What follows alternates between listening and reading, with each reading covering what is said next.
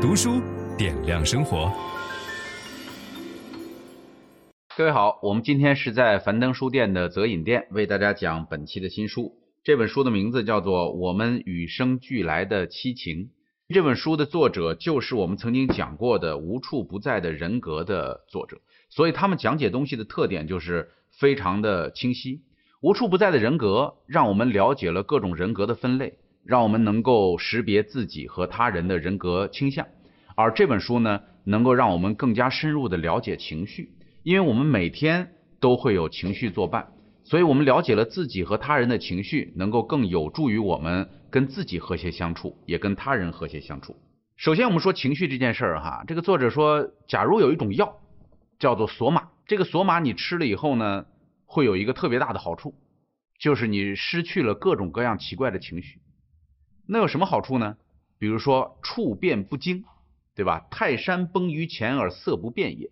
每天内心当中都平静如水，这个不是我们每个人一生修炼所要追求的目标吗？你会失去很多的烦恼，你被别人打击、被伤害、失去了东西，你都不会有特别多的这个问题。请问你愿不愿意花一点点钱买一粒索玛吃一下？啊，在你做这个决定之前，我还要告诉你它的副作用。第一，漠不关心，毫无热情，置若罔闻。就是别人说什么激动人心的事儿，你觉得那有什么好有意思的，对吧？没意思。然后第二个叫做做出危害自己或他人的行为，因为你不在乎啊，你对于伤害这件事儿没什么感觉啊。第三，记忆力衰退，判断力减弱啊。第四，发生人际关系障碍，表现出不恰当的社交行为，这就是副作用。那从这个副作用，我们就能够看出来情绪对我们人的帮助。虽然情绪给我们惹了很多的麻烦。啊，但是情绪也会帮助我们生活的有滋有味儿，帮助我们能够跟他人之间建立深度的链接。对于情绪非常难以定义，但是它有这么几个特征。第一个呢，就是它是一种变动的状态。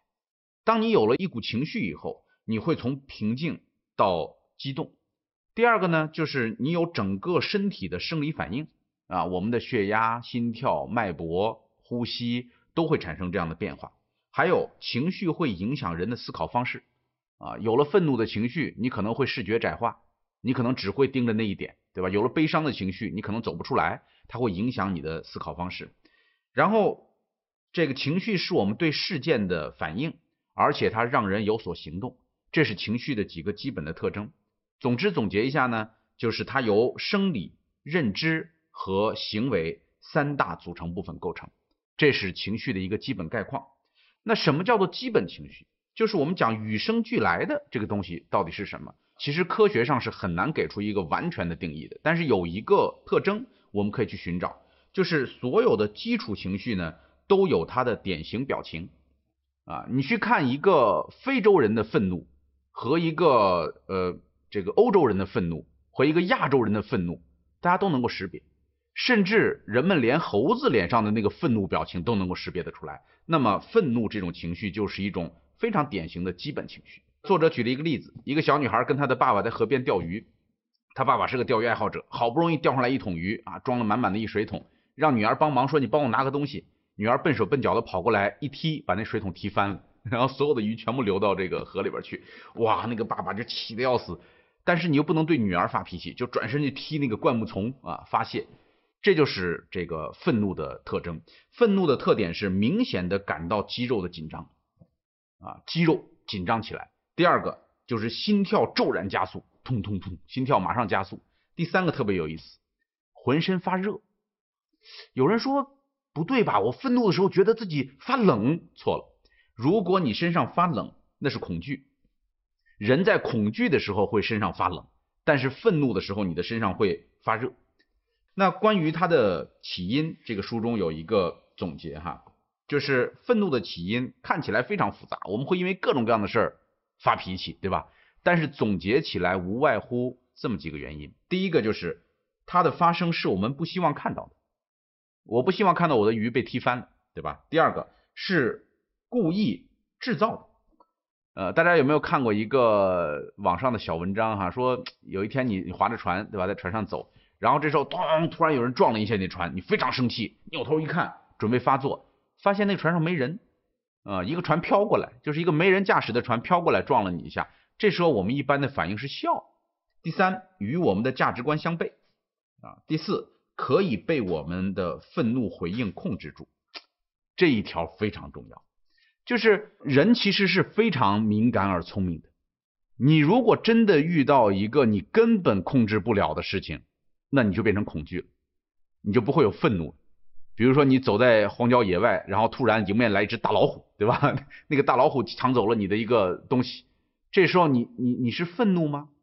绝大部分人可能是恐惧，只有武松这样的人才是愤怒啊，因为对武松来讲，他的愤怒是有可能控制这件事情。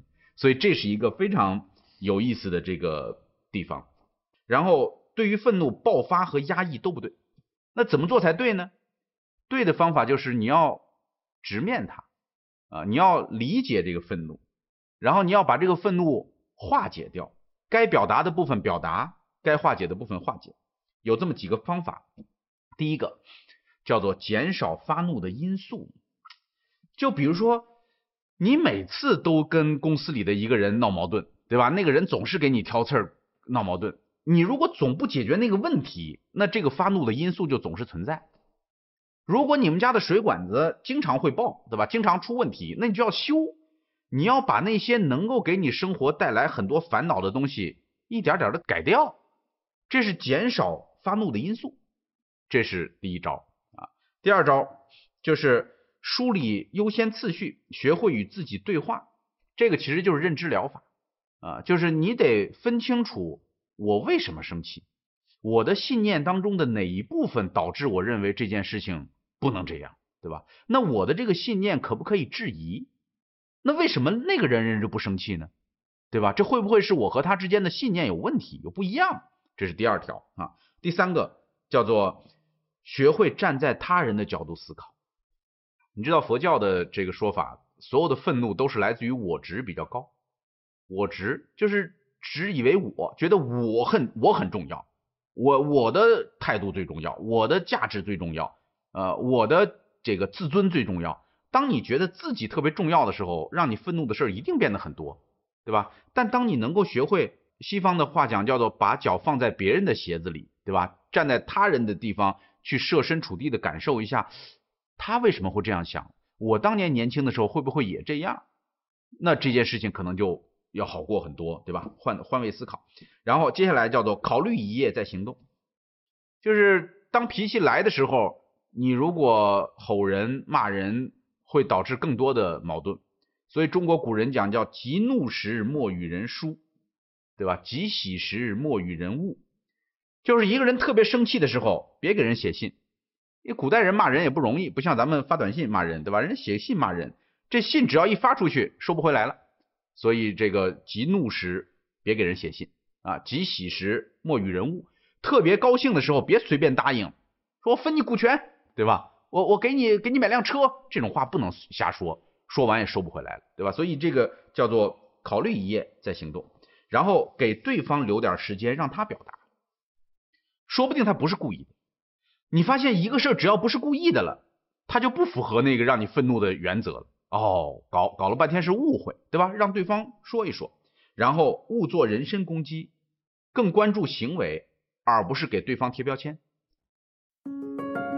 分享知识是一种美德。当我们每一个人都在不断地分享知识给这个社会的时候，我们这个社会将会变得越来越好。所以，如果您喜欢这本书的内容，把它分享到您的朋友圈当中，或者给到您指定的某一个人，都可以。您关心谁，就把知识分享给他。谢谢。本音档是由樊登读书小草远志提供。解锁本书精华解读全集，请搜寻 triple w 打 d u s h u 点 com 打 t w。